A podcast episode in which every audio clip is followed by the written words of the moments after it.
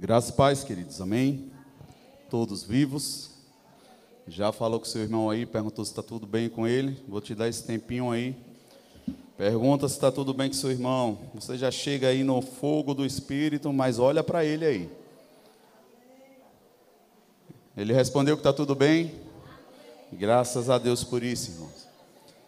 Uma pegadinha aqui não, mas tu já pensou se teu irmão responde, rapaz, não está bom não. Você está preparado? O que é que você vai fazer? Hein, irmão? Ora, abraça. Nós estamos muito acostumados com as respostas que nós perguntamos e já queremos ela. Mas nós precisamos estar preparados para dar a resposta que a pessoa precisa. E às vezes ela não responde o que ela realmente precisa, porque ela já está habituada a esconder aquilo que ela tanto precisa de ajuda. Mas se ela olhar para você e tiver verdade no seu perguntar, no seu olhar, tenha certeza, irmão. Deus vai entregar coração de pessoas para que você possa cuidar. E às vezes a gente não tem nem tanto o que fazer, mas a Bíblia fala que é necessário chorar com os que choram também. Às vezes um abraçar, um chorar, um dividir o peso, colocar a alma para fora. Ali naquele momento onde tem dois reunidos, o Senhor vai lá, abraça e faz a diferença que nós precisamos. Amém? Você tem expectativa naquilo que o Senhor pode continuar falando ao seu coração? Estava ali louvando e adorando, irmão, e antes da nossa irmã Dani ser tomada pelo Senhor, era como se eu estivesse vendo realmente o Senhor andando pela terra. E eu olhando aquilo e, e meu coração se alegrando, eu tentando entender. E lembrei do Salmo quando fala que os ímpios eles tramam contra o justo. Mas a palavra fala que o Senhor olha do seu trono e ri deles. Irmãos, bom é estar do lado do Deus Todo-Poderoso, irmão. Esses últimos dias, pode ter certeza que vai ter muita trama do inimigo. Mas lembre sempre que você não precisa se desesperar, porque o seu Deus e o meu Deus olha lá de cima para essa atitude e rir, porque Ele é poderoso, irmão. Ele tem tudo sob controle. O inimigo perde tempo armando cilada contra aqueles que têm o Deus vivo e poderoso como Pai. E você precisa ter certeza disso nesses últimos dias porque senão sua alma vai se angustiar. Porque as notícias não são boas. E eu também não sou profeta das mentiras de te dizer que vai melhorar. Não, não vai não, irmão. Não vai melhorar não. O mundo vai de mal a pior e a Bíblia fala que aquele que se suje, suje-se mais. Agora, se você escolheu se santificar, busque mais o Senhor, porque melhor é o fim do que o começo das coisas. O final, irmão, é quem vai determinar realmente quem fez a escolha melhor. Lembre que é lá no fim. Amém, queridos? Os visitantes já foram reconhecidos, sintam-se à vontade nesse lugar, é a casa do seu pai. Eu creio que ele tem uma palavra para o nosso coração, amém? Palavra que o Senhor colocou, eu pretendo ser breve, irmão. Diga amém, pastor. Amém. Senti um tom de ironia, mas tudo bem. a palavra que o Senhor colocou no meu coração foi: relacione, então relacione-se. Diga comigo, relacione então relacione-se. Eu estava pesquisando essa palavra e meditando muito sobre isso. Como, não sei se você lembra, acho que é 15 dias atrás, quando eu preguei aqui, eu falei o cuidado que nós temos que ter com palavras parecidas. Às vezes nós somos enganados por coisas que parecem. Nós estamos aqui com um curso toda segunda-feira e temos percebido isso. Satanás ele não vai usar algo que não seja convincente, para isso ele usa algo que parece com a verdade, ele vai deturpando, mas ele não pode fazer algo alarmante ou tão discrepante da verdade, porque logo você vai perceber.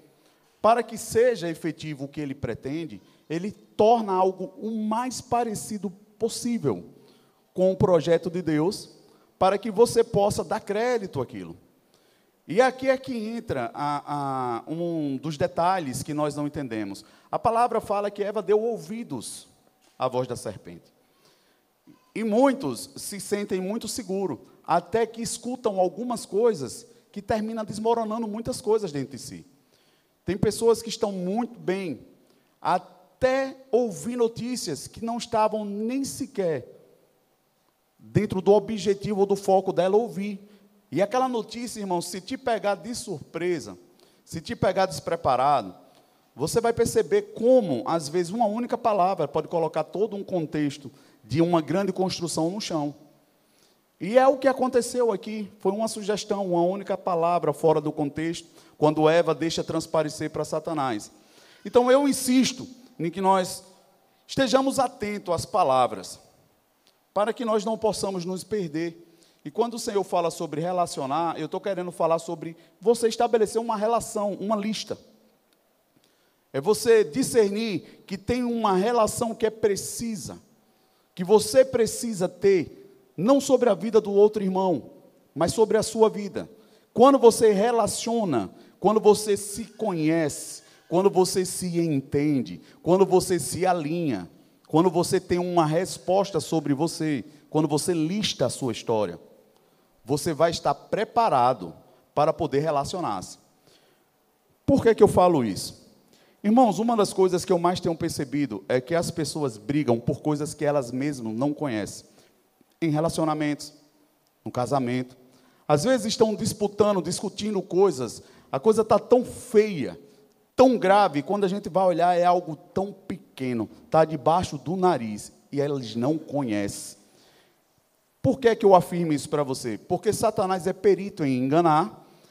Ele potencializa o sintoma para que você perca a origem, que é a causa. O que é que está gerando esse problema? As pessoas só falam dois problemas. Você já percebeu? Pastor, estamos com um problema. E a maioria das nossas dificuldades, as maiores dificuldades, é mostrar para as pessoas que, às vezes, ainda que não pareça, tem causas que geram sintomas que nós jamais poderíamos imaginar. Coisas que nós achamos que é irrelevante, mas que produz um fruto tão amargo que a gente já não está mais aguentando lidar. E jamais, se não for pela instrução do Espírito Santo, nós conseguimos associar isso aqui com essa causa. Vocês estão comigo até aqui? Porque Satanás é isso que ele faz. Ele é mentiroso desde o princípio, mas ele não usa uma mentira, lembre, totalmente desconectada. Ele usa algo dentro do nosso contexto, algo que a gente consiga aceitar como até que normal. E aqui, quando você começa a dar crédito a essas coisas, ele começa a te conduzir para um sintoma, e você fica focado naquele sintoma, que era o que ele estava apresentando a Eva, dizendo bem assim: é porque na verdade Deus não quer que você entenda as coisas como ele entende. Irmãos, eles tinham liberdade de ver Deus face a face, irmão não tinha nada que eles precisassem que Deus não tinha mostrado. E se precisassem, Deus já teria dado. Mas ela, por causa de um fruto que ela desejou dentre tantos outros que tinha, ela foi despertada por um gatilho de algo que ela já tinha e não percebeu. Porque ela já tinha a presença de Deus, ela já tinha tudo o que ela precisava, eles tinham tudo. Mas ela achou por causa daquela sugestão que estava associada a um fruto, que tinha uma proibição, que tinha algo que Deus não tinha entregue ainda. Às vezes você é tentado a mexer em algo ou a fazer algo que você diz assim, tá, é apenas uma, uma fruta, é apenas uma assinatura, é apenas uma amizade, é apenas uma curtida. E se você não tiver cuidado, isso pode te conduzir a um caminho, irmão, que às vezes até para a gente reparar danos, é difícil de encontrar onde tudo isso começou. Porque começou sutil, lá embaixo, escondido, desconectado, e depois você se pega com uma situação bem grande para resolver e você não consegue linkar, porque nem a pessoa lembra onde as coisas começaram. Aí nós vamos precisar muito de Deus. É a mesma coisa que nós falamos no princípio da libertação. Tem muita gente, irmão, que não tem é, uma vida, uma prática, vamos lá falar, na bebida. Mas teve um dia que estava em um ambiente, naquele momento ele foi, sei lá, passou por um trauma ali, ficou triste, e naquela atmosfera dos amigos ele se deu por convencido e terminou bebendo, provando, passou dos limites. Ainda que no outro dia ele diga: Isso não é para mim. Ele bebeu? Sim ou não? E o maior problema não é nem se ele bebeu, é o que é que ele fez enquanto estava sob o efeito do álcool. E quando você vai conversar com uma pessoa anos na frente depois, e você pergunta para ela: Você bebe? Às vezes, esse momento aqui da vida dela, ela não dá como relevante, porque ela diz: Não, não bebo. As pessoas têm dificuldade de falar sobre detalhes. Ela poderia dizer: Não, teve uma única vez que aconteceu assim, e mesmo assim passa por cima. Mas às vezes, dentro dessas questões, irmãos, nós temos problemas tão grandes para se resolver dentro de uma única noite, que está reverberando por 10, 15, 20 anos na vida da pessoa, e a pessoa não acha. A pessoa não encontra. Porque ela foi tão convencida de olhar só para o problema, e ela esqueceu da causa. Onde isso começou? Vocês estão comigo até aqui? Eu preciso que você esteja atento porque nesses últimos dias, irmão, a sugestão vai ser essa. As coisas vão se parecer demais. As coisas vão ser muito parecidas. E se você não tiver discernimento no seu espírito, se você não tiver uma clareza de Deus no seu coração, por isso que a Bíblia fala que muitos serão enganados, mas são muitos. Porque as coisas parecem demais, são sugestivas demais. Uma das coisas que eu mais percebo e não julgando, mas é pessoas dizer, eu vou para um culto de libertação. E chega ali naquele momento, a coisa está ali fluindo, o louvor tal, e a pessoa sai de lá porque talvez teve uma manifestação espiritual, teve uma palavra tal, e diz, estou liberto. Irmãos, depois de conhecer um pouquinho desse assunto, vocês acreditam que as coisas acontecem assim da noite para o dia? Sim ou não? Fale a verdade, o que você crê? Sim ou não? Mas por que, que as pessoas acreditam, e tem muita gente que acredita que isso acontece e é possível assim, com uma única oração? Porque se confundem com o novo nascimento. Se confundem com o ato de você estar distante do Senhor, crer no seu coração, confessar com sua boca, e a Bíblia fala que nesse momento o Espírito Santo de Deus vem, habita em você e te faz uma nova criatura. O seu espírito é recriado, imediatamente você passa a ter acesso ao Pai. Isso sim é imediatamente obra do Espírito Santo de Deus. Mas as pessoas começam a querer enganar-se, colocando a oração em um local, irmão, que ainda que ela seja poderosa, ela não vai fazer tudo. Porque, na verdade, o sentido da palavra oração, num, numa forma mais clara de tentar te dizer, é você conversar com Deus. É você ter acesso de conseguir falar com Ele. É você conseguir expor seu coração. É você sentar com o seu pai e falar. Mas aí as pessoas começam a dar um poder a algo de uma forma muito desassociada da sua postura, da sua responsabilidade, da sua mudança, da sua escolha com sabedoria.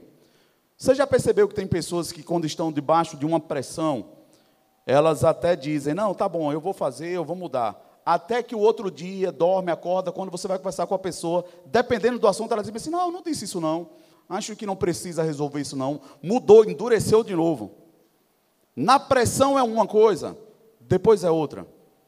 Por isso que glória a Deus que ele não responde todas as nossas orações. Ele entende às vezes como um desabafo.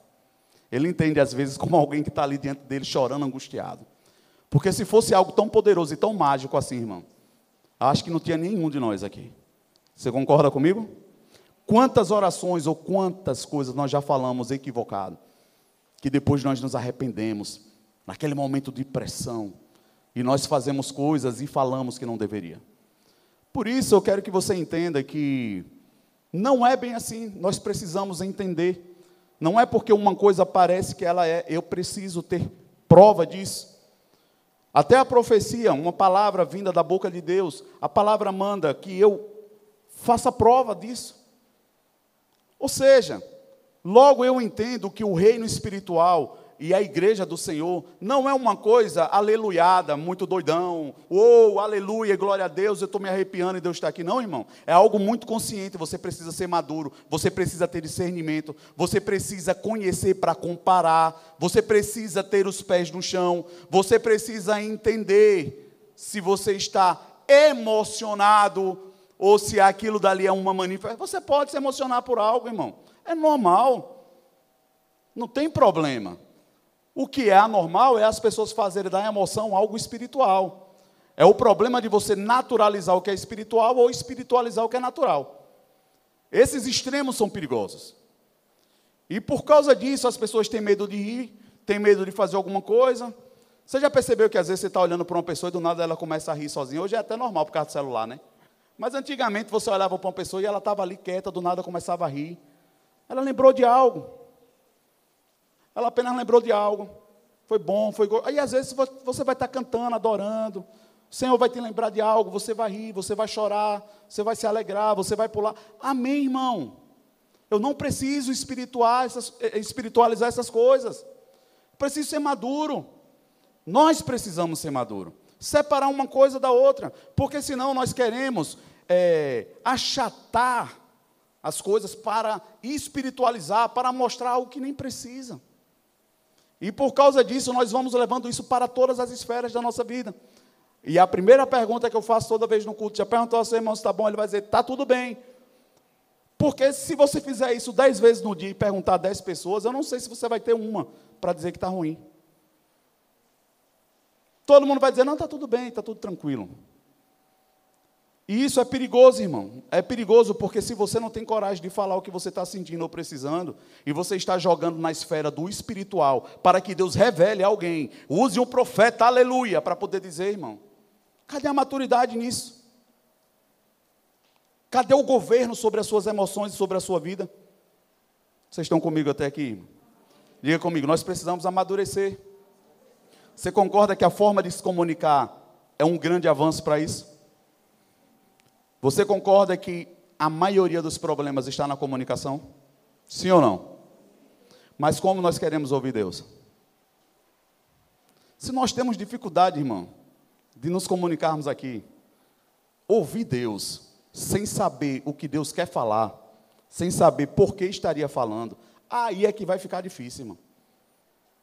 Aí é que a gente está complicando as coisas. Às vezes nós dormimos e acordamos com uma pessoa, achamos que conhecemos. A pessoa fala algo, a gente acha que ela está com raiva, a pessoa nem está, só está com dor de barriga. Como é que nós vamos entender Deus? Como nós vamos entender o coração de Deus? Como nós vamos amadurecer? Como nós vamos discernir os dias escuros? Ou você acha que não vai ter esses dias? É que nem tem muitas canções que nós ouvimos, ainda que esteja as nuvens encobertas, o sol está brilhando por trás. Todo mundo sabe disso, irmão. Mas parece que porque está nublado, a gente acha que o sol descarregou a bateria. E às vezes nós achamos que aqueles dias difíceis que estamos passando, Deus esqueceu da gente. E tudo isso simplesmente porque nós não amadurecemos nos processos. Nós levamos as coisas emocionalmente. Nós levamos as coisas muito no que eu vejo, no que eu sinto palpavelmente. Quando o Senhor nos convida a um relacionamento espiritual, irmão. É algo mais profundo. É algo que, se eu e você não fizer força, nós não vamos nos relacionar.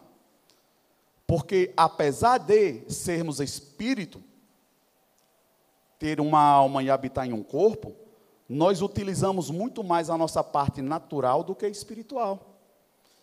E isso deduz que a gente vai precisar fazer um pouco mais de força para poder aprender a governar essa área de novo.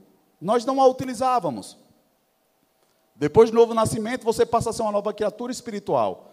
Como você vai se conhecer espiritualmente se você não pratica, se você não se envolve, se você não busca entender, se você não busca saber como viver daqui para frente?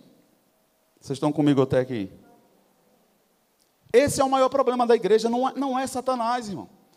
É falta de informação, é falta de prática, é falta de realmente você entender que por mais que você escolheu certo em Jesus, as outras escolhas que parecem que não está dando errado, está dando muito errado.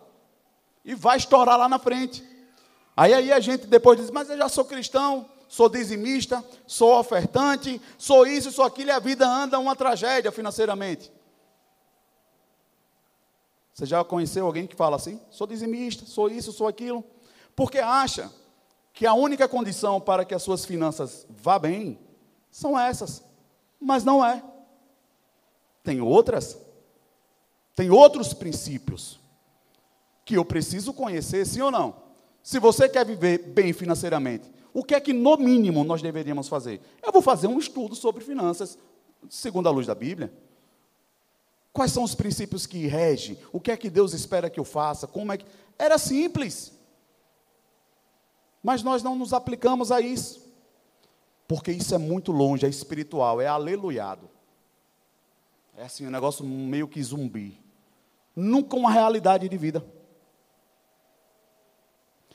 Queria que você abrisse comigo, a pastora falou em sofonias hoje. Acreditem, irmãos. Eu sempre gosto de falar essas coisas e fico até feliz, porque nós não combinamos nada no relacionar ao corpo, ao fluir do Espírito no culto. Eu não determino o que ela vai falar, nem eu, nem. Nós estamos orando e queremos que o Espírito conduz e aí ela falou sobre sofonias, eu achei interessante. Eu queria que você abrisse comigo em Deuteronômio, no capítulo 6, o verso 5. Quem está lembrado do que ela falou? Quem lembra que ela falou sobre sofonias? Acho que deve ter gente que disse, tem até esse livro na Bíblia, pastor, nem sabia. Deuteronômio 6, verso 5. A palavra do Senhor fala: Ame o Senhor, o seu Deus, diga comigo, de todo o seu coração, de toda a sua alma e de todas as suas forças. Você consegue perceber que tem uma lista aqui? É uma lista. São três coisas. Aí as pessoas querem ter força no Senhor. Mas só é possível chegar nessa terceira situação se você buscar o Senhor de todo o seu coração. E as pessoas querem ter força e poder em Deus sem buscar a Deus. As pessoas querem se equilibrar emocionalmente sem buscar a Deus. As pessoas querem resolver seus relacionamentos sem incluir Deus. As pessoas querem cura querendo milagres de Deus, mas não Deus. As pessoas querem céu mas não querem Deus. Porque elas só querem fugir do inferno. E isso é perigoso, irmão. Se nós não entendermos que tem uma regra, tem uma lista, tem uma relação estabelecida por Deus para que eu possa me relacionar. Eu preciso entender essas coisas. Senão não vai funcionar. E quando eu falo isso, irmãos, eu falo isso sem medo de errar. Que o problema de todos os nossos relacionamentos é falta de clareza no que eu gosto, no que eu não gosto, no limite que eu não conheço, no limite que eu não conheço, não delego para a pessoa, a pessoa infringe esse limite, eu fico com raiva da pessoa, mas eu nem sabia. Falta de conhecimento, falta de regras, de estabelecer as coisas com clareza. Aí eu finalizo dizendo: falta de se conhecer. Agora imagine, uma pessoa não se conhece, se junta com outra que muito menos, vai ter problema, sim ou não? Sim ou não, gente? Vai, irmão. Mas quem é que vai assumir o problema? Quem é que vai dizer que a culpa é de um ou de outro? Não vai. E às vezes não é nem porque não quer. É porque além de não estar estabelecido, esse outro que está sendo acusado nem sabe que tem esse problema. Aí, para não corrigir, olha para aquele que está julgando e diga: na verdade a culpa é sua. E é sua, é sua, é sua. E ninguém sabe de quem é. Porque na verdade nunca parou para olhar para si e realmente saber o que é aquilo ali, por que aquilo está ali. De quem na verdade é. Posso ouvir um amém de vez em quando? Esse é o grande problema que nós temos, o grande inimigo que nós temos debaixo do nosso nariz: falta de conhecimento sobre si. Primeiro é sobre você. E aí, o que é que nós terminamos vendo ou percebendo? Diga comigo, os extremos. Aí os extremos se estabelecem. O que vem é onde deveria ter uma conversa, tem uma discussão. Onde deveria ter um carinho, tem um empurrão. Onde deveria ter um abraço, tem um tapa. Aí quando você vai perguntar à pessoa, mas é, não, não é. Não era para ser, não é o que eu quero. E se nós não tivermos o Espírito Santo, irmão, para nos ajudar, fica difícil de entender. Porque você olha para a obra das pessoas, é completamente contraditório ao que elas dizem querer. É a mesma coisa que nós olhamos na igreja e diz: Eu amo o Senhor, mas faz algo completamente contraditório ao que ele aceita. Como pode acontecer isso? Vocês estão entendendo onde é que está a resposta? Diga comigo, debaixo do nariz. Talvez a pergunta que você faz para o outro, que diz, mas fulano diz que ama tanto o Senhor, faz isso e faz aquilo. Você faz dentro de casa. Você faz com outra pessoa. A mesma coisa, o princípio é o mesmo. Quando você não conhece, você julga, você aponta, você faz o que faz. Aí a pessoa diz: Eu amo tanto o meu marido, mas quando você vai passar um dia lá, vai almoçar, é capaz de você ver guerra de faca e de garfo.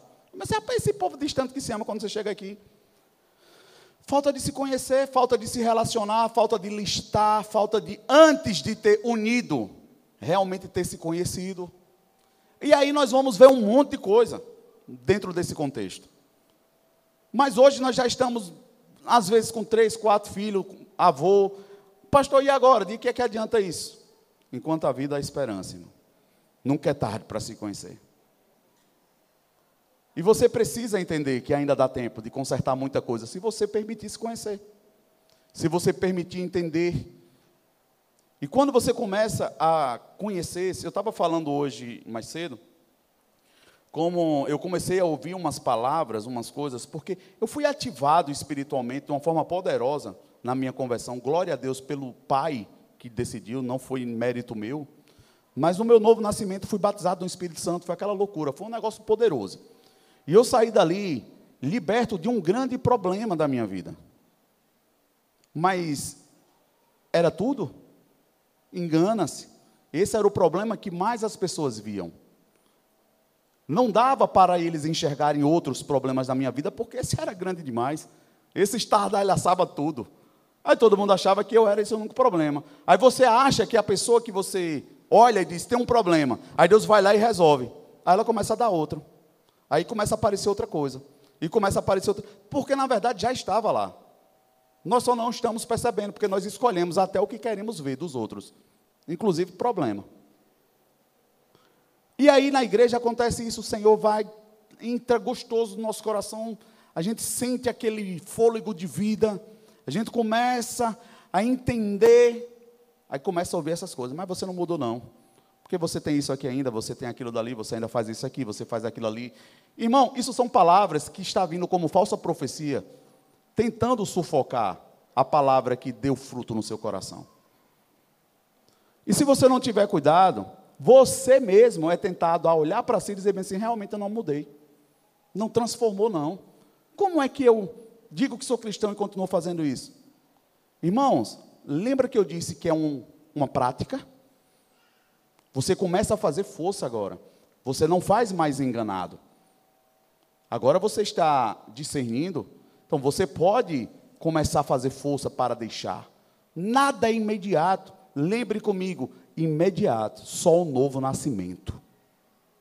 O resto é processo. Você precisa escolher certo. Você precisa ter consciência, porque o objetivo do Pai é nos levar à maturidade. Lembra que ele não vai querer um monte de doidinho alucinado e pulando. Uh, massa, irmão, glória a Deus, eu gosto. Eu gosto do fogo. Nasci no fogo, não me acostumo com fumaça. Mas não é sobre isso. É sobre você ter segurança sobre a sua vida, sobre as suas escolhas.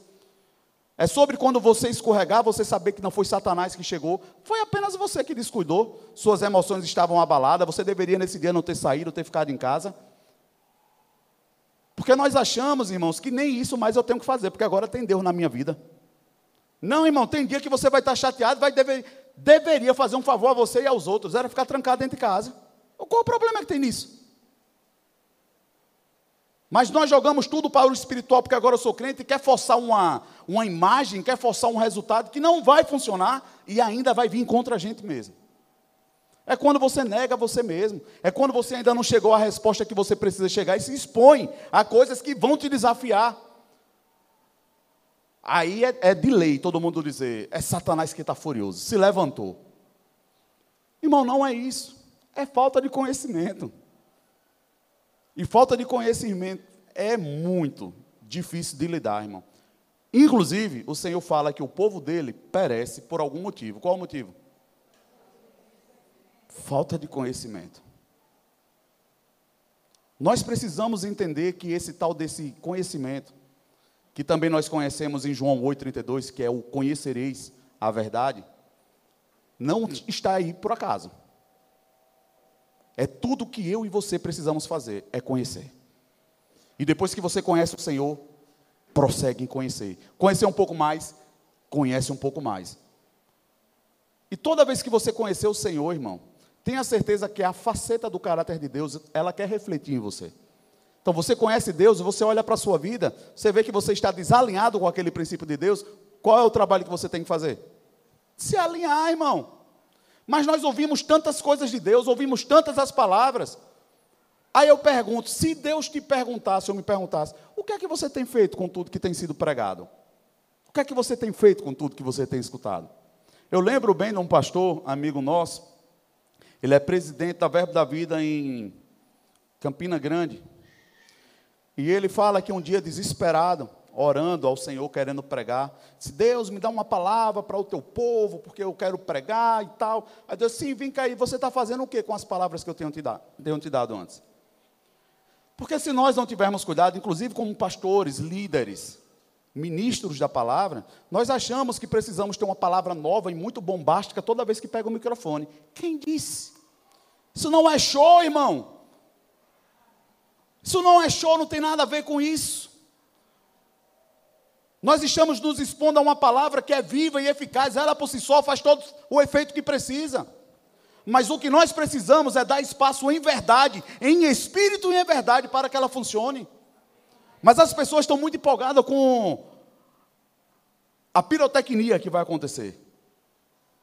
Aí todo o culto tem que ter algo muito mais poderoso e muito mais poderoso, e aí depois você vai procurar Deus de lupa e não acha.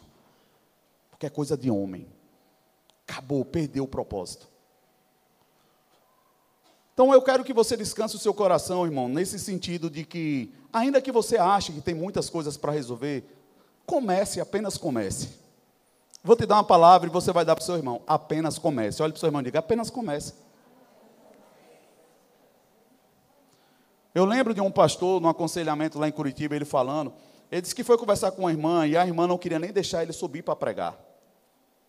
Quando nós estamos na itinerância e as pessoas sabem que nós trabalhamos com aconselhamento, acontece isso. As pessoas precisam conversar com você e às vezes você está ali na hora do culto, não dá para dar atenção à pessoa, aí você quer ser educado, mas para você ser mais educado ainda, você não deve ouvir o que ela tem para falar, porque se você não vai ter tempo para resolver, de nada adianta você ouvir.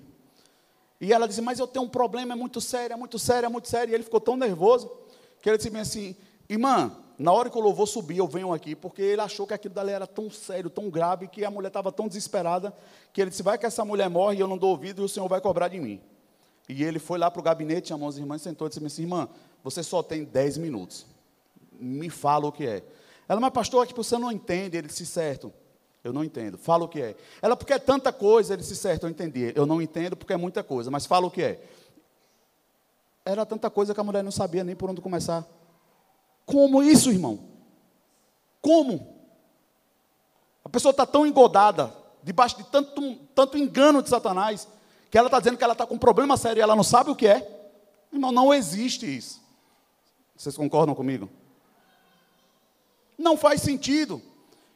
E eu prefiro crer que a maioria das pessoas tem tanto problema que nem sabe o que é. E na verdade não são tantos problemas, são faltas de escolhas corretas, falta de perdão, falta de ajuste. Aí preferem dar o nome de grandes problemas para poder justificar as suas dores, as suas faltas, seus traumas.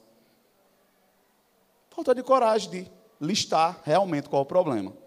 Aí por isso que os extremos são perigosos, que é a diferença entre o remédio e o veneno, o 8 e o 80, a luz e as trevas, Deus e Satanás. São extremos que as pessoas começam a ficar lá e cá, lá e cá, e nunca chega no eixo de dizer: esse aqui é o problema. O problema é isso aqui. Agora eu entendi. Mas para isso, irmão, para você enxergar, quem concorda que só é possível enxergar o que eu quero se eu focar? Eu preciso focar. Eu preciso dar atenção. E você só vai fazer isso, irmão, quando você parar e focar dentro de você. Espera aí. Eu preciso entender, Senhor. Aí, aí eu digo para você, uma nova oportunidade de Deus abre para a sua vida. Porque o Evangelho é sobre isso. É sobre você viver um relacionamento com Deus. É sobre você mergulhar esse relacionamento. Mas isso só é possível se você, pelo menos, relacionar quem você é, quais os problemas que você tem, para que, no mínimo, na conversa, quando Deus for te expondo, você vá entendendo. Você vá ajustando.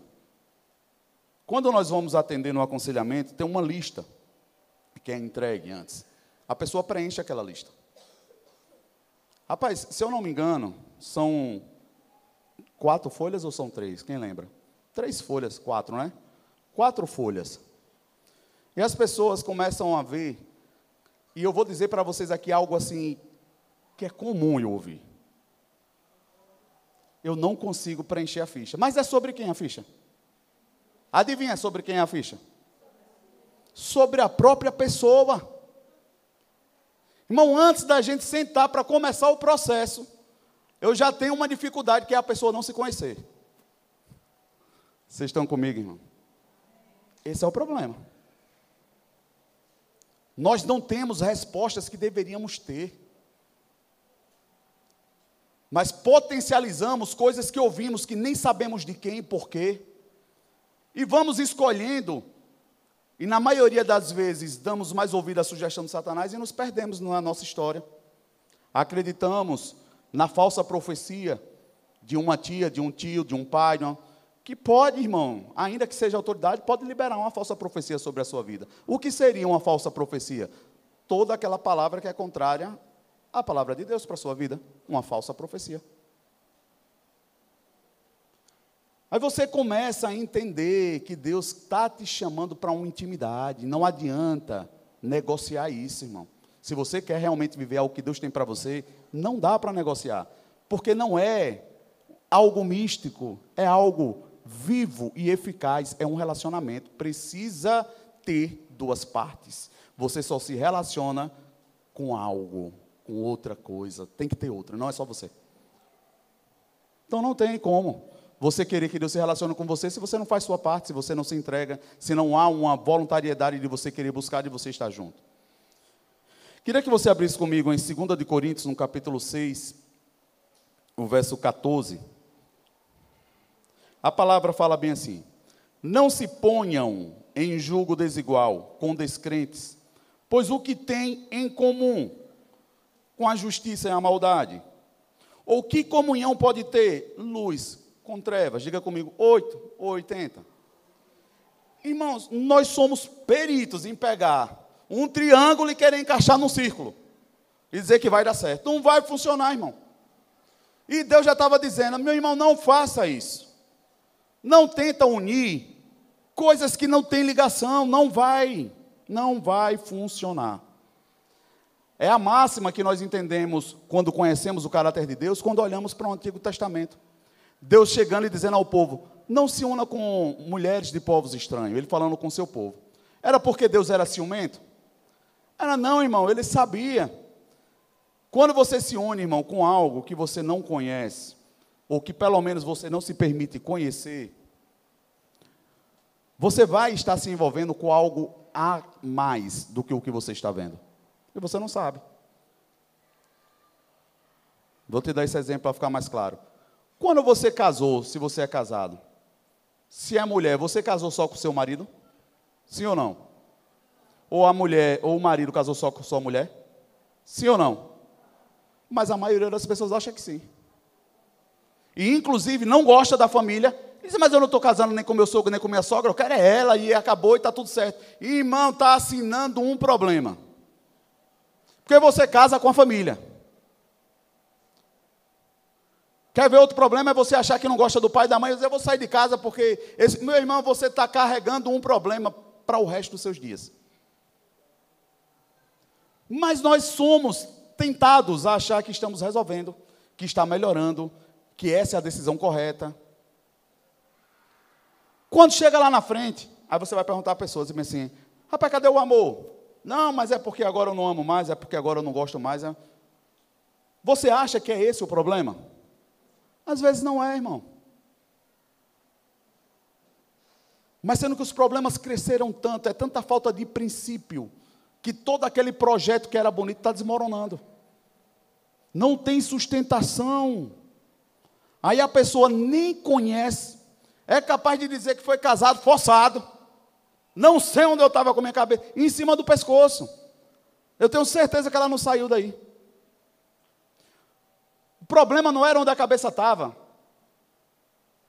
era onde estavam os problemas que eu deveria ter bem diante dos meus olhos para resolver, escondidos. Que às vezes até eu e vocês nem sabem mais onde é que está. Aí nos casamos, para depois mostrar que na verdade a, a princesa virou abóbora, o príncipe era um xereque, é? Sei lá, acho que é as coisas que mais acontecem. Aí a gente vai conversar com as pessoas, irmão, tudo falta de coragem de falar. Rapaz, vamos sentar e resolver? As pessoas não têm coragem de conversar. E quando tem coragem, não sabe quem é. Não sabe nem por onde começar. Mas graças a Deus que o Espírito Santo nos conhece bem. Amém? Relacionamento, segundo definição encontrada no dicionário, o termo significa a ligação afetiva, profissional ou de amizade entre pessoas que se unem com o mesmo, o mesmo objetivo. Diga comigo, o mesmo objetivo e interesses. Objetivos e interesses. Todo tipo de relacionamento envolve convivência, comunicação e atitudes que devem ser recíprocas. Se Deus começa mostrando que Ele é um, um Deus todo-poderoso, mas Ele cria o homem como um, um ser trino, porque nós somos um espírito, habitamos em um corpo, temos uma alma, certo? Mais uma vez você vê que são três coisas que precisam ser observadas diferentemente, sim ou não? Irmão, se você misturar as coisas, que é o que as pessoas mais fazem, mais trabalho dá de você tentar achar o problema. É a máxima, de novo, que eu digo: é você espiritualizar o que é natural ou naturalizar o que é espiritual. É você achar que a tontura de uma pessoa é demônio, quando na verdade é gestação. Às vezes a tontura é uma falta de uma vitamina. Sei lá.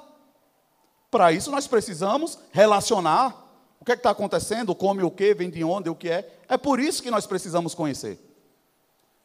Chega no médico dizendo que está com dor. Vai dizer aonde? Não sei não, está doendo. Irmão, você só está dando trabalho para você mesmo e para os outros. Chegue no médico e diga, estou com dor. E não diga onde é. Ele vai fazer o quê?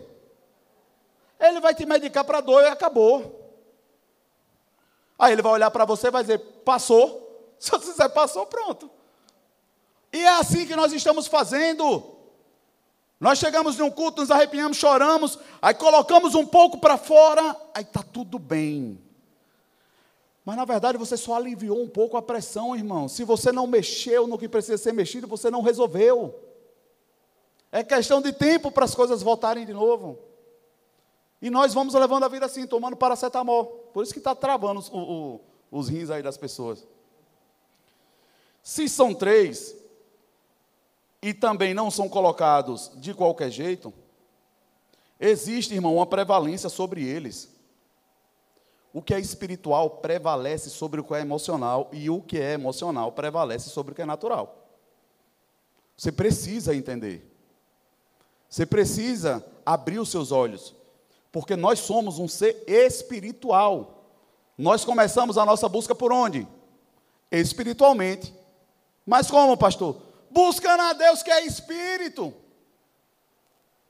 As pessoas não sabem nem como. Ah, meu irmão, se a gente não buscar em Deus, não tem como achar. Deus é o primeiro caminho. Vamos buscar o Senhor. A partir daí, irmão, as coisas começam a desenrolar. Porque tem as doenças psicossomáticas, tem as doenças pneumosomáticas. E se nós não tivermos tempo, ou lista, ou conversa, ou Deus para nos ajudar, nós não vamos chegar em canto nenhum. Porque nós, na verdade, achamos que as pessoas são crentes e queremos que seja mago, com bola de cristal, com varinha. Não, irmão, se Deus não nos revelar, não tem quem revele. Nós dependemos e precisamos de Deus. Aí as pessoas querem resolver problemas sem colocar Deus no negócio. Não vai, irmão.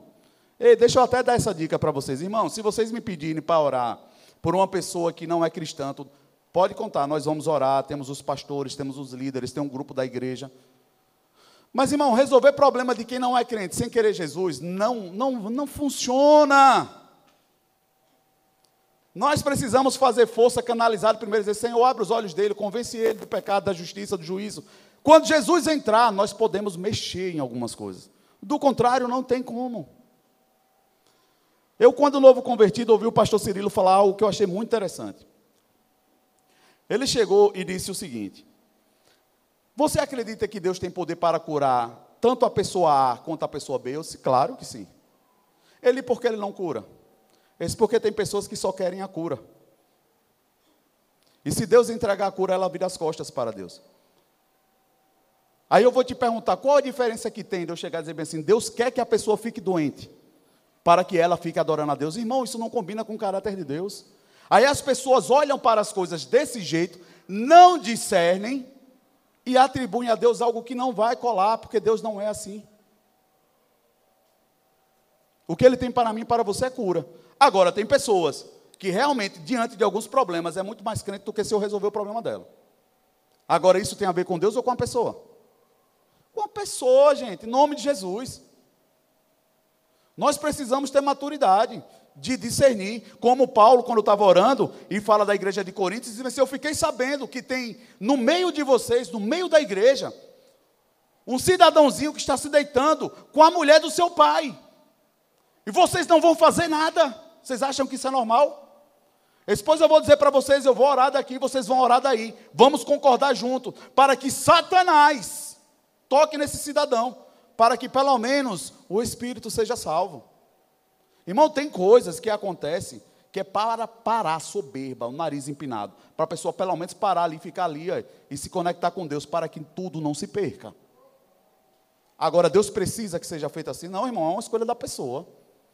Porque Deus é bom. O objetivo da cruz era nos livrar e é nos livrar de toda cilada de Satanás, das mazelas que ele tem. Mas as pessoas fazem escolhas.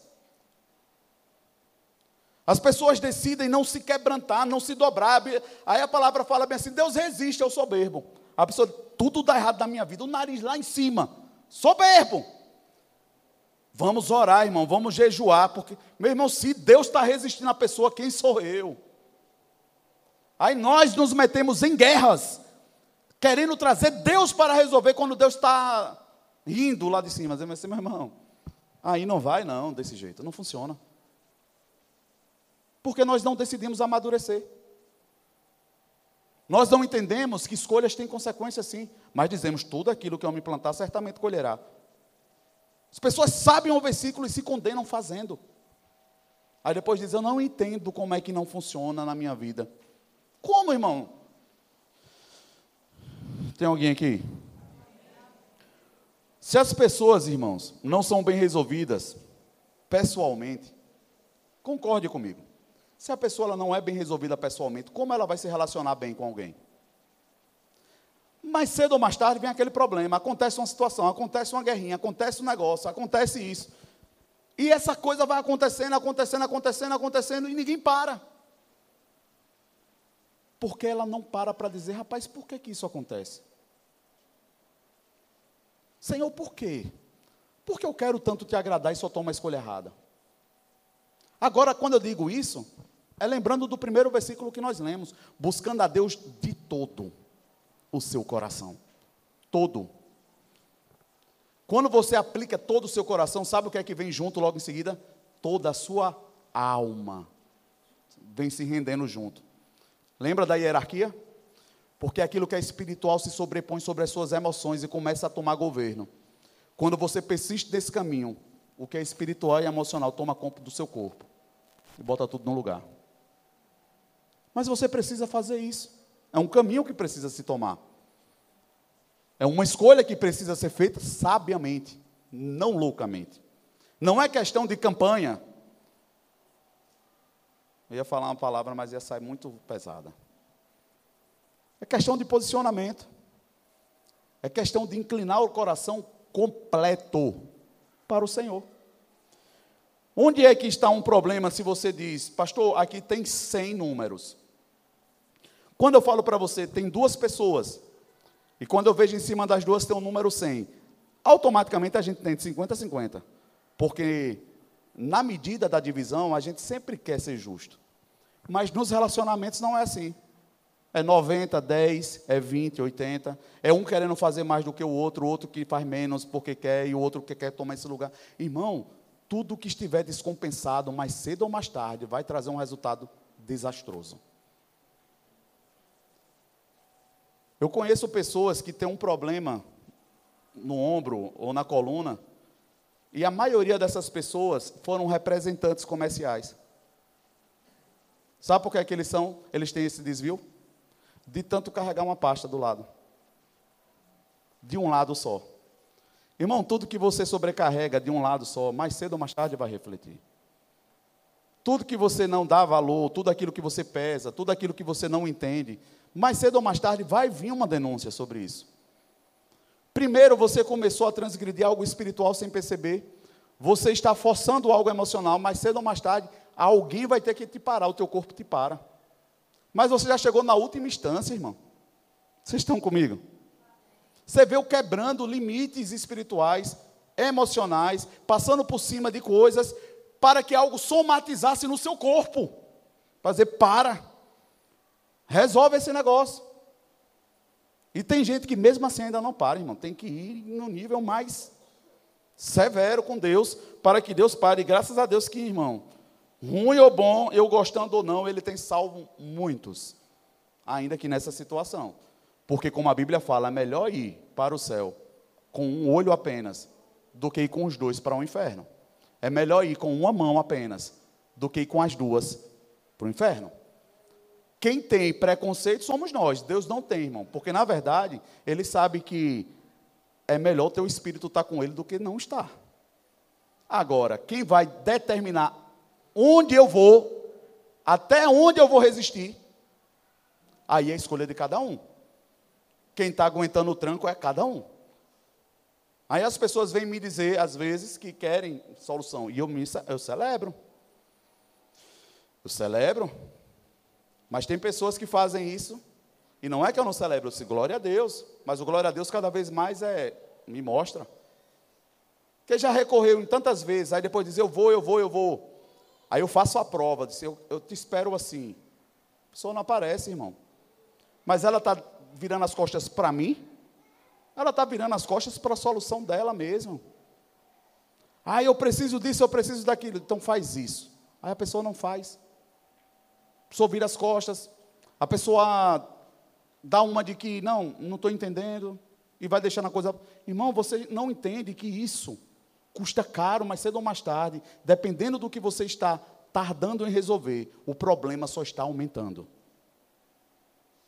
Se agravando, dando mais trabalho.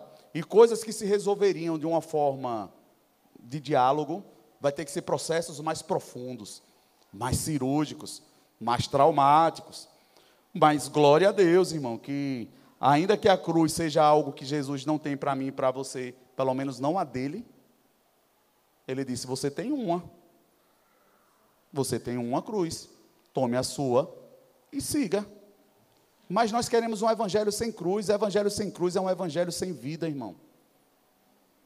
Um evangelho sem cruz não existe poder. Um evangelho sem cruz não existe remissão. E nós precisamos escolher certo. Olhe para o seu irmão e diga: relaciona quem você é. Faz a lista.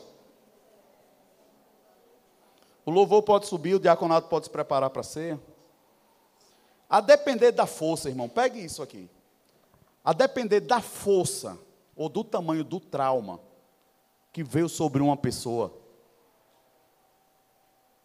a forma dela enxergar e pensar sobre problemas é completamente equivocado. Aí às vezes você conversa com uma pessoa e na verdade é a ferida dela falando. É a ótica dela, mediante a tudo que ela viveu. Se você não tiver Deus no coração, irmão, e o Espírito Santo para te ajudar, você não vai estar nem se relacionando com a pessoa, você está se relacionando com o problema dela. Que é tudo o que Satanás quer que você faça. Que você, na, na verdade, só remedie o problema e nunca cure ele. Porque as pessoas apresentam-se com suas dores. Mas o que nós precisamos é de pessoas, segundo o coração de Deus, que sente e olhe para o nosso profundo diga bem assim: irmão, você não é isso. Você não é isso aqui, é mentira de Satanás. O que Deus tem para você é isso aqui, mas você precisa tomar essa decisão, você precisa abandonar isso. Vocês estão comigo, irmão? Mas as pessoas querem vir para o Evangelho, Henrique, só para acrescentar coisa. As pessoas querem só receber. Irmão, se você não dá em um relacionamento, você está em um relacionamento abusivo. Sim ou não? Um relacionamento abusivo é um relacionamento onde uma pessoa não tem responsabilidade, não quer compartilhar nada, mas quer receber tudo. O povo de Gadara era assim: farinha pouco, meu pirão primeiro. Aí as pessoas vêm descompensadas, encontram-se com o Senhor, bom, todo-poderoso, que tem tudo, aí a gente quer receber sem dar nada. Irmão, não é que nós venhamos a ter alguma coisa um dia que o Senhor tenha falta, mas o que Ele, no mínimo, precisa é de todo o nosso coração. Todo. Porque uma pessoa que não consegue entregar todo o seu coração para Deus denuncia um problema grave, irmão. Uma pessoa que não consegue lançar sua confiança por completo no Senhor, ainda que as emoções dela ainda não esteja toda estabelecida, tudo organizado, mas o coração tem que ser todo. Porque a pessoa entende que não tem nada fora de Deus que eu precise. Eu preciso do Senhor por completo. Mas a pessoa quer servir de um jeito, engana-se, cumprindo rituais em nome de Deus, querendo desfrutar uma vida de Deus, longe de Deus. Esse foi o problema de Saulo. Esse foi o problema dele. Um amor pelas letras, pela lei, pelo seu currículo, pelo seu potencial, pela sua eloquência, pelo seu professor. Cara, o cara tinha tudo de bom. Tudo de bom ele tinha, menos Deus. Mas o pior é que ele fazia a obra de Deus, sem Deus. Ele matava o povo que era de Deus. Esses dias eu estava estudando, e eu gosto muito assim, quando eu vejo na Bíblia um mapa, de como Deus ele é perfeito, irmão. Deus ele, ele faz um caminho de volta. Para tudo que Satanás levantou, Deus foi lá e deu uma resposta. Eu vejo Deus voltando, botando o dedo na cara dele, você não é nada. Um caminho de volta, irmão, não é sobre a pessoa, apesar de você ter que voltar e pedir perdão e consertar. Mas lembre que é você voltando lá e botando o dedo na cara de Satanás. É sobre esse problema, Satanás. Você não me acusa mais, está resolvido. Quando você entender que é espiritual. Aí eu vi esse, esse comentário desse rapaz dizendo bem assim: Deus, no início, criou a mulher a partir do homem. E a mulher foi e tirou o fruto da árvore. Aí ele associa com o madeiro. Essa mulher foi e tirou o fruto da árvore. E por causa disso aconteceu tudo o que aconteceu. Aí lá na frente, Deus faz agora o homem sair da mulher. E faz essa mulher entregar o fruto verdadeiro da vida ao madeiro.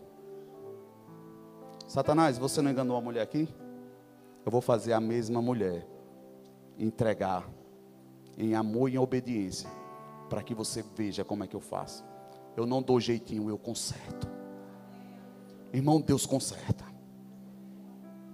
Não espera jeitinho, não. O único filho dele, aquele fruto. Maria chega lá e entrega. Ela saiu de perto da cruz, não, ela ficou ali olhando. Irmão, quem sou eu, quem é você, para querer a bênção sem um conserto? Porque mais do que a bênção que você quer, você não tem noção de que a maior vitória é você olhar para dentro de você e você dizer: Eu venci. todo aquele medo, toda aquela acusação do inferno. O resultado é só um plus.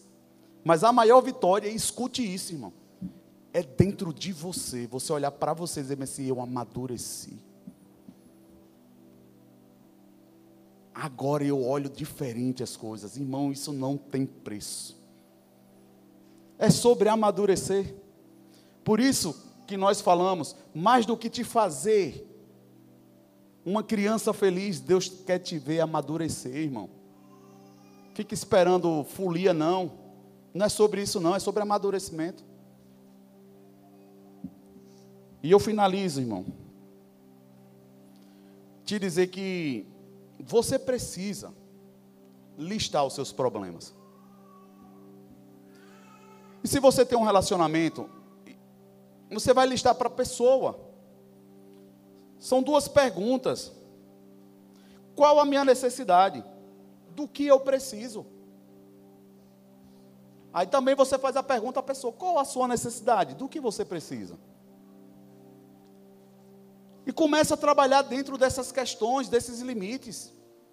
Quando algo fere esse projeto, a gente chega e diz: Ó, oh, isso aqui não foi legal. Para que não haja uma disputa, irmão. Disputa sugere briga, e briga sugere inimigos.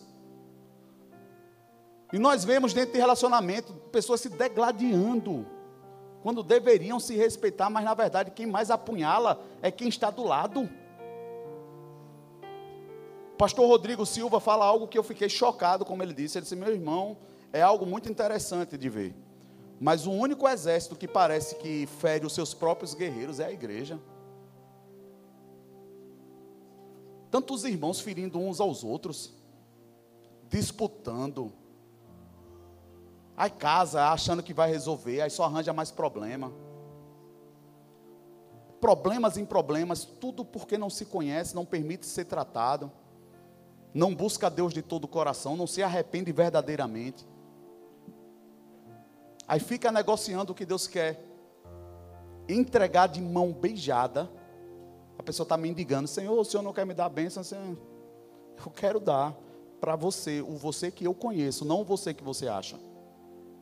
Existe um você, um eu, que Deus conhece. E é esse que nós precisamos achar, mas está no coração de Deus. E hoje é um culto de ceia. E eu queria que você fizesse isso para Deus. Que você relacionasse assim, fizesse uma lista que nem que seja grande. Estou cansado, Senhor. Estou cansado disso, disso, disso, disso, disso, disso, sei lá. Tem gente que deve fazer um livro aí.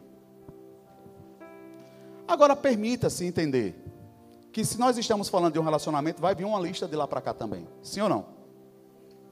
Porque quando nós estamos num relacionamento, nós queremos fazer a nossa lista, mas não queremos ver a do outro. Nós queremos que a nossa seja cumprida, mas não a do outro. Não, maturidade. Ah, vamos corrigir. Porque se eu pergunto o que é que Nana quer, não tem nada a ver se eu gosto ou não. Eu estou perguntando e dando o direito dela me dizer. Sim ou não? Mas às vezes nós vamos perguntar à pessoa, você gosta disso? A pessoa não. Como é que a pessoa não gosta disso? Irmão, em nome de Jesus. Relacionamento, ele começa a partir desse princípio do respeito. E para que haja respeito, eu começo respeitando a pessoa do jeito que ela é. Depois que eu conheço ela do jeito que ela é, entendo que ela é minha parceira ou meu parceiro, está comigo em um time, eu disse, Senhor, nós precisamos de ajuda. E aí Deus, quando é buscado de todo o coração, ele começa a mostrar, na verdade, o que é que a gente precisa fazer. Aí toda aquela atmosfera, que é a emoção atribulada do relacionamento, começa a dar lugar. Irmão, tudo dá certo quando Deus entra. Mas nós precisamos ser sinceros. E se você tem isso no seu coração nessa noite, irmão, eu não sei se você ouviu o que a nossa irmã Dana estava falando, e eu falei para vocês, irmão, está muito perto do nosso mestre aparecer nas nuvens e nos chamar, irmão. Mas está tão perto. Tantas coisas acontecendo que tem hora que chega o coração dispara. Quando eu vejo essas moedas digitais, as coisas cercando do jeito que está cercando, irmão. E você percebe que isso já não vai mais demorar, porque já está acontecendo. E era a última, a última medida que poderia fazer com que o povo negasse ou não, que é um dos poderes do anticristo é esse. É quando ele tiver todo o controle, meu irmão, financeiro. Agora imagine um pai e uma mãe cristã com seus filhos e ele chega para comprar algo. Mas eu fiquei sabendo que você é crente, você não pode comprar aqui não. Eu disse, não, mas eu tenho dinheiro, não tem problema não, eu quero comprar. E na hora você vai olhar, não tem mais dinheiro. Porque vai ser assim, irmão, eles vão tirar e colocar onde eles quiserem. O poder é esse aí. O controle é esse daí. Porque o objetivo não é se você tem dinheiro ou não, é se você nega ao autor da vida. Sabe por quê? Porque Satanás não pode te levar para o inferno. Você escolhe ir se você quiser. Irmão, Satanás não tem poder, é você quem dá ele. A questão é: eu vou escolher isso agora ou vou escolher debaixo de uma grande pressão? É melhor escolher logo e ir se organizando e aprendendo a lidar com isso. Mas no final das contas é sobre uma escolha. Tudo que você está vendo no mundo acontecendo é por uma escolha, irmão. Tudo que está dessa forma, desse tamanho, tudo por causa de uma escolha. Porque Deus ainda falta finalizar algo para Satanás. É dizer, Adão lá atrás escolheu me desobedecer. Mas no final das contas, irmão, Deus vai mostrar para Satanás: olha quantos decidiram me obedecer, Satanás. E para aqueles que me obedecem, eu levo para mim. Você vai estar com o Senhor. Agora decida isso conscientemente nessa noite. Se você não tem uma aliança com o Senhor, se você não entende o que você estava fazendo, se você não sabe por que as coisas estão acontecendo, irmão, não adianta você ficar esperando resolver sem Deus entrar no negócio. Não vai funcionar, irmão. Ele é a luz que ilumina os nossos caminhos. Ele é a luz que dissipa as trevas. Se verdadeiramente você quer solução, só há solução em Jesus Cristo. Isso não é sobre placa de igreja, irmão. Isso é sobre ter a certeza que o verdadeiro conselho de Deus vem para dentro do meu coração e do seu e vai nos orientar o que devemos fazer.